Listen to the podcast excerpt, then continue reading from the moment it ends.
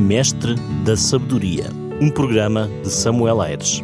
Descubra princípios de sabedoria com o Mestre dos Mestres, Jesus. No capítulo 4 do Evangelho de João, temos uma história de um encontro que Jesus teve com uma mulher samaritana. Desse encontro, nós podemos retirar várias lições ensinadas pelo nosso Mestre Jesus. Mas hoje quero partilhar consigo uma que achei bastante relevante e que tem a ver com o formalismo religioso. Pode estar a perguntar o que, é que significa isso do formalismo religioso. Bem, esse será o objetivo da nossa reflexão hoje.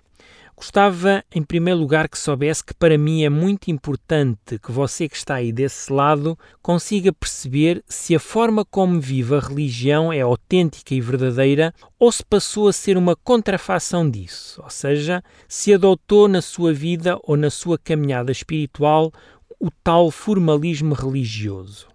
Vamos então perceber o contexto desta história vivida por Jesus e por uma mulher com uma reputação um tanto ou quanto duvidosa. Eu acho incrível a forma como Jesus lidou com as várias pessoas proscritas da sociedade da sua época e a forma como nunca permitiu que os preconceitos e a reputação dessas pessoas o impedissem de se aproximar delas e levar-lhes uma palavra de esperança. Foi o que aconteceu com esta mulher também. Quando Jesus se dirige à cidade de Samaria, ele vai lá com uma única finalidade, e essa é restaurar aquela mulher. Diz o texto sagrado que Jesus parou para descansar junto a uma fonte e, enquanto os seus discípulos foram comprar comida na cidade, o Mestre meteu conversa com esta mulher samaritana que tinha vindo ali àquela fonte buscar água. Jesus inicia então o diálogo com ela pedindo-lhe um favor. Normalmente os judeus e os samaritanos não estabeleciam diálogos entre si, pois desavenças históricas, culturais, religiosas os tinham separado. A atitude de Jesus de fazer um pedido foi a forma que ele encontrou de quebrar o gelo entre eles e abrir a porta ao diálogo. O Mestre estava acima das rixas e das barreiras erguidas pelos homens. Para Jesus, nada era mais importante que a própria pessoa seja ela de que religião, cultura ou raça fosse. Estabelecido o diálogo com ela, Jesus vai então deixar que seja ela própria a dirigir a conversa, limitando só a responder às perguntas que a mulher lhe fazia.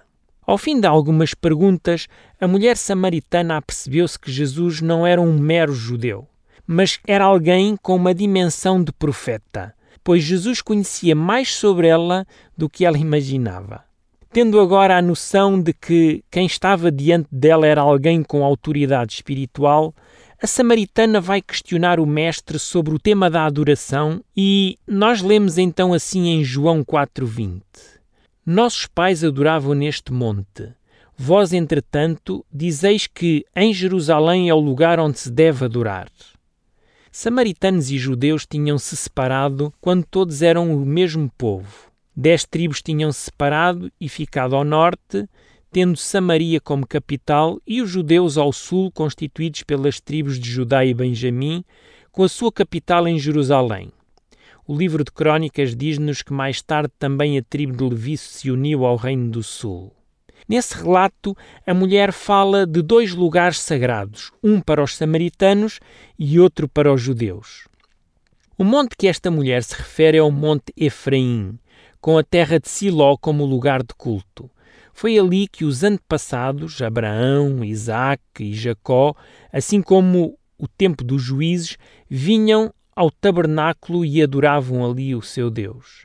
Mas o rei Davi havia mudado o culto para Jerusalém. Depois desta zanga entre samaritanos e judeus, e depois desta separação das tribos, os samaritanos alegavam que era em Siló o verdadeiro lugar de encontro com Deus, enquanto que os judeus diziam que era em Jerusalém. Desta forma, a samaritana queria agora saber quem realmente tinha razão e quem prestava o verdadeiro culto.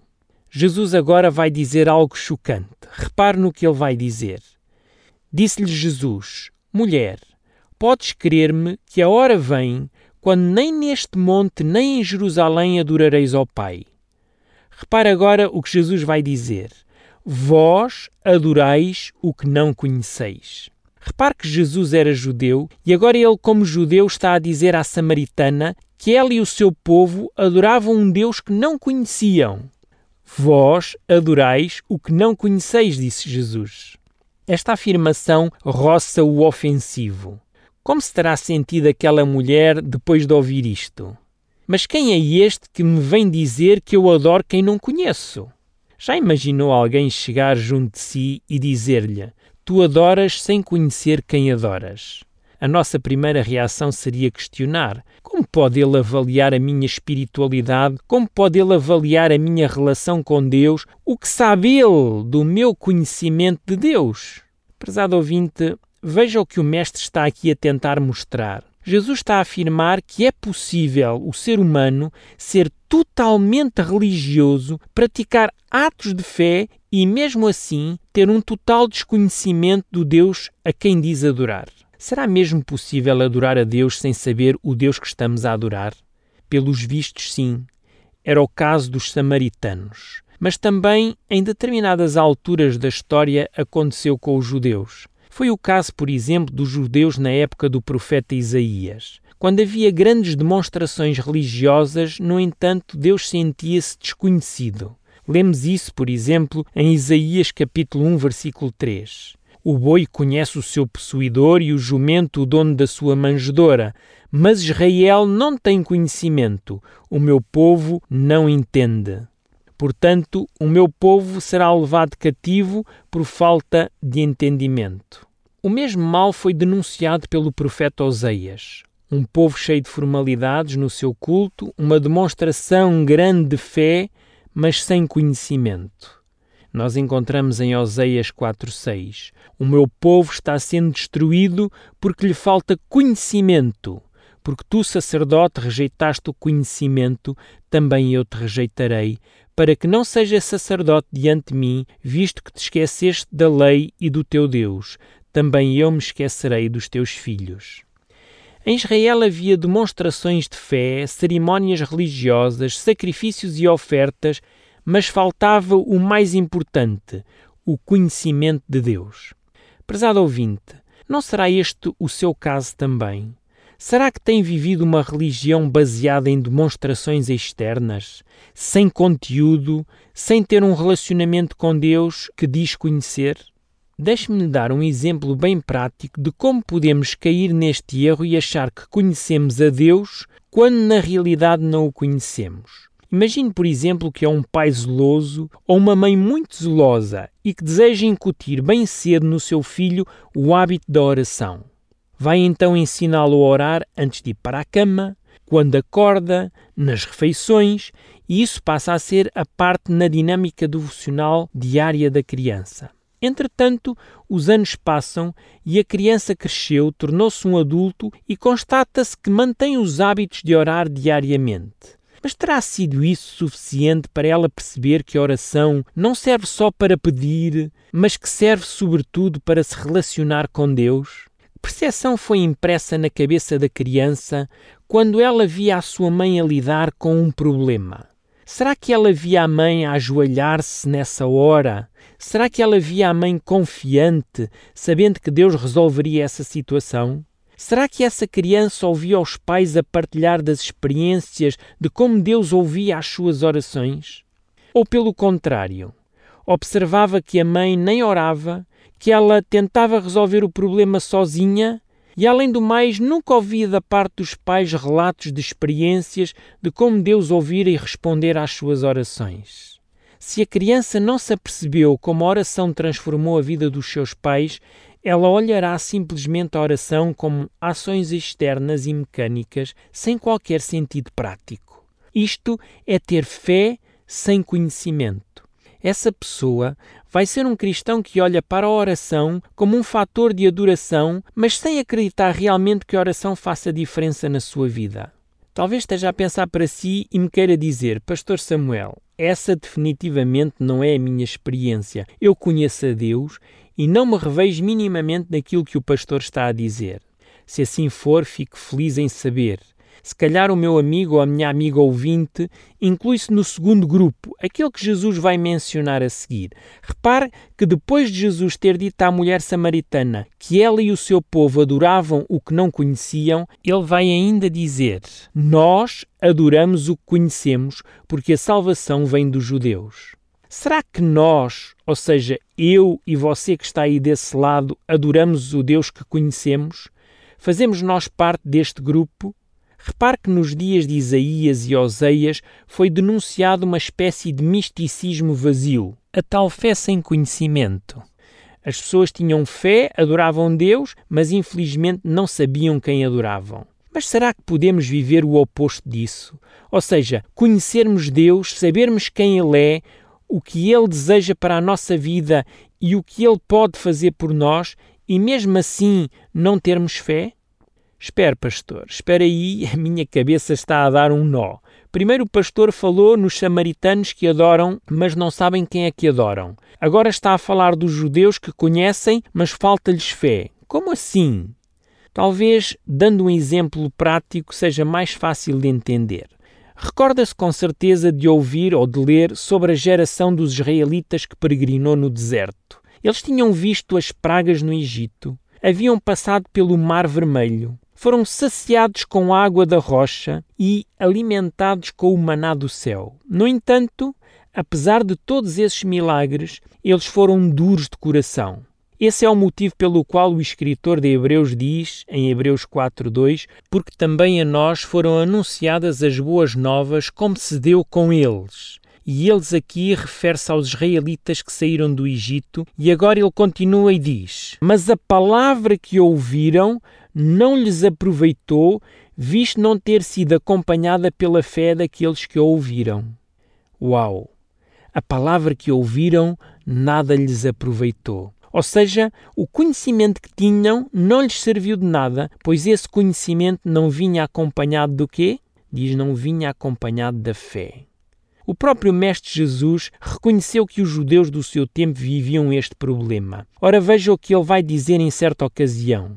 Examinais as Escrituras, porque julgais ter nelas a vida eterna, e são elas mesmo que testificam de mim. Contudo, não quereis vir a mim para terdes vida. Os judeus tinham as Escrituras e o conhecimento, mas infelizmente não era o suficiente. Jesus, o enviado prometido e anunciado nos escritos sagrados, estava ali diante deles. Fazia sinais e prodígios e nada lhes serviu chegando mesmo ao ponto de crucificarem o seu Messias. Será que hoje também se pode viver da mesma maneira? Veja, por exemplo, esta situação.